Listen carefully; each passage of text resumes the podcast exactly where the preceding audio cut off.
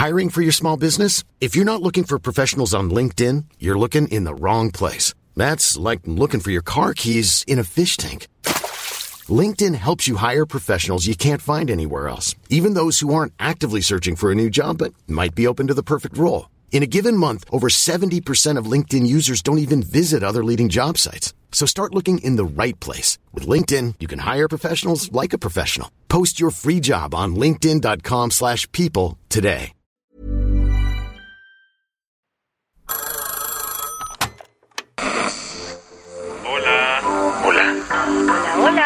¿Estás ahí? ¿Quieres saber lo que está pasando en tu país y en el mundo en, pocos, minutos? Te lo cuento. Te lo cuento, te lo cuento.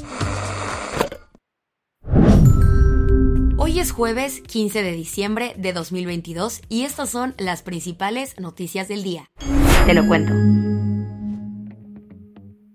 El Senado aprobó, por lo general, el Plan B de la reforma electoral. La Cámara de Senadores se puso la enorme tarea de discutir y votar el Plan B de la reforma electoral que presentó López Obrador.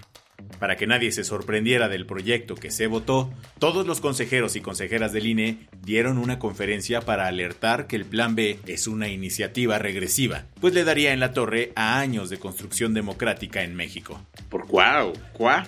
Pues porque busca quitar estructuras internas súper valiosas del Instituto Nacional Electoral y que son vitales para organizar las elecciones, como el Servicio Profesional Electoral. Así lo explicó el presidente del INE, Lorenzo Córdoba.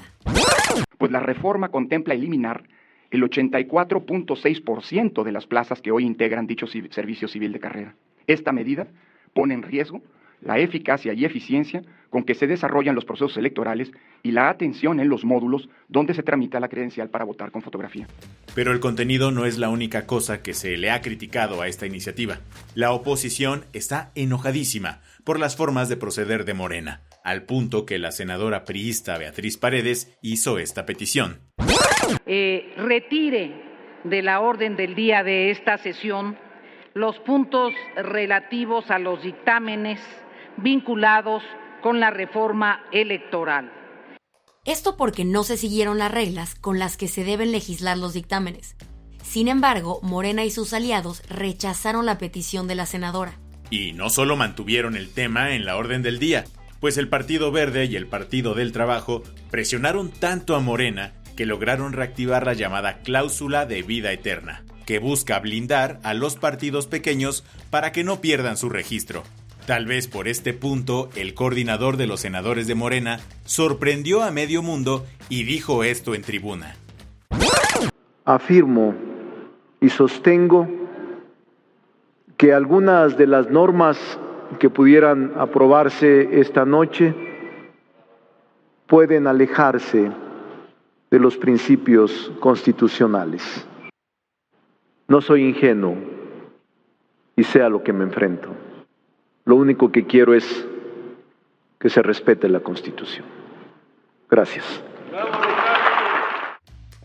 Y sí, al final Ricardo Monreal cumplió su palabra y votó en contra de la reforma. Junto con él, otros 52 senadores rechazaron el proyecto, pero otros 69 votaron a favor, por lo que el Plan B fue aprobado en lo general. Y decimos aprobado por decir algo, pues los senadores le pusieron peros a todos los artículos del dictamen. Así, a las 10 de la noche, inició la discusión en lo particular para debatir las 1.244 reservas que impugnaron 60 senadores. ¿Qué más hay? Como las protestas suben cual espuma, Dina Boluarte anunció el estado de emergencia en todo Perú. Ayer se cumplió una semana desde que Dina Boluarte tomó potestad como presidenta de Perú tras el intento de autogolpe de Estado del expresidente Pedro Castillo. Pero estos siete días no han sido nada fáciles, pues un montón de seguidores de Castillo han salido a las calles para pedir la disolución del Congreso y unas nuevas elecciones. Ante esto, Boluarte anunció el estado de emergencia. Al principio, el decreto solo aplicaba en el sur del país, pero como los enfrentamientos entre autoridades y manifestantes han aumentado, la presidenta anunció ayer que el estado de emergencia será nacional. Siete manifestantes ya han perdido la vida en las protestas a favor de Pedro Castillo, y de hecho el expresidente habló ayer a través de sus abogados. Ante los graves hechos de masacre a mi pueblo, exhorto a la Policía Nacional y a las Fuerzas Armadas a deponer las armas a fin de parar el levantamiento, el quebrantamiento del orden democrático y la masacre de mi pueblo. Pero la petición de Pedro Castillo no tuvo mucho impacto, pues ayer se cumplió el plazo de siete días de detención preliminar que le dictó un juez por ser acusado del delito de sedición. Sin embargo, este martes la Fiscalía peruana solicitó otros 18 meses de prisión preventiva para el exmandatario. El juez tiene 48 horas para decidir si concede esta petición. Las que tienes que saber. Se va terminando el año y como diría Gloria Trevi, en el recuento de los años. Vaya que fue un año terrible para la libertad de expresión y prensa en México. Ayer, la organización Reporteros Sin Fronteras presentó su balance anual y reportó que México fue el país más peligroso del mundo para ejercer el periodismo en el 2022. Sí, incluso superando a Ucrania. Imagínate que tan solo en territorio mexicano se registró 20% de los asesinatos a periodistas de todo el mundo, con 57 homicidios en un año. Y los vecinos tampoco están muy bien, pues Haití y Brasil cerraron el top 3. Claudia Díaz, la ex tesorera del gobierno venezolano de Hugo Chávez, fue acusada de lavado de dinero.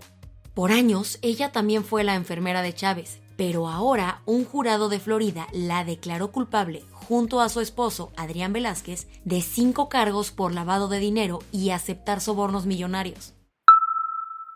Hay alguien que neta no supera el concierto de Bad Bunny. Entonces le pido a Bad Bunny, sé que está este, saturado y cansado porque trabajan mucho, pero le pido que considere la posibilidad de que venga a México, al Zócalo, no creas que es porque el presidente López Obrador se la pasa perreando solo en Palacio Nacional. Su petición a Benito tiene que ver con que miles de personas se quedaron sin poder entrar al Estadio Azteca, así que le pidió dar un concierto masivo. Pero eso sí, dijo que el gobierno no tiene dinero para pagarle y que solo le pondrían la producción para su show.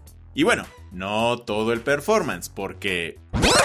Claro, no tan espectaculares, porque estuve viendo cómo salió ahí en el Azteca este, volando una palmera y pues eso sí no se puede acá, pero este, ¿cómo se llama? Una trilosa, digo, este, una tiroliza, tirolesa, una tirolesa, esa sí se la podemos poner.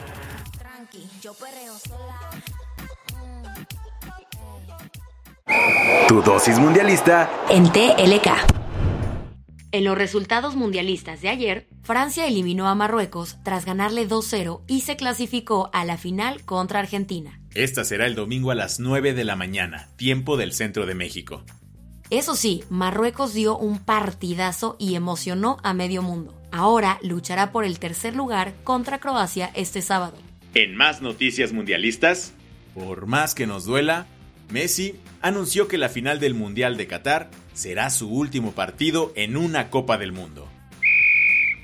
La familia de Grant Wall, el periodista estadounidense que murió repentinamente en el Mundial de Qatar, confirmó que la causa de muerte fue por un aneurisma en su arteria aorta.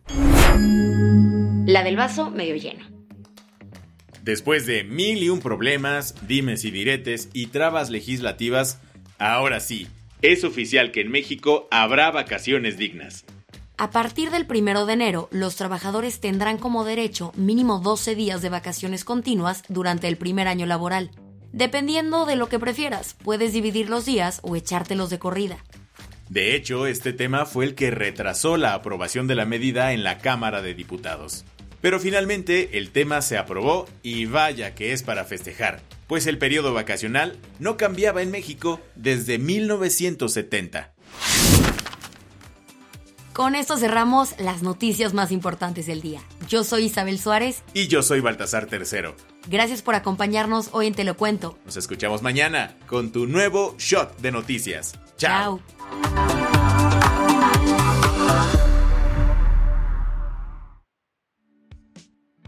Este noticiero es una colaboración entre Te lo cuento y Dudas Media. El guion de este episodio estuvo a cargo de Aisha Al-Yanabi y Ana Ceseña. La dirección de contenido es de Sebastián Erdmenger. Francis Peña es la directora creativa y el diseño de sonido está a cargo de Alfredo Cruz. Si quieres estar al día, nos encuentras como arroba te lo cuento en Instagram, TikTok, Snapchat y Twitter.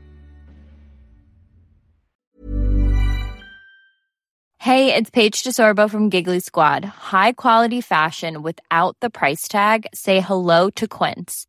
I'm snagging high-end essentials like cozy cashmere sweaters, sleek leather jackets, fine jewelry, and so much more. With Quince being 50 to 80% less than similar brands.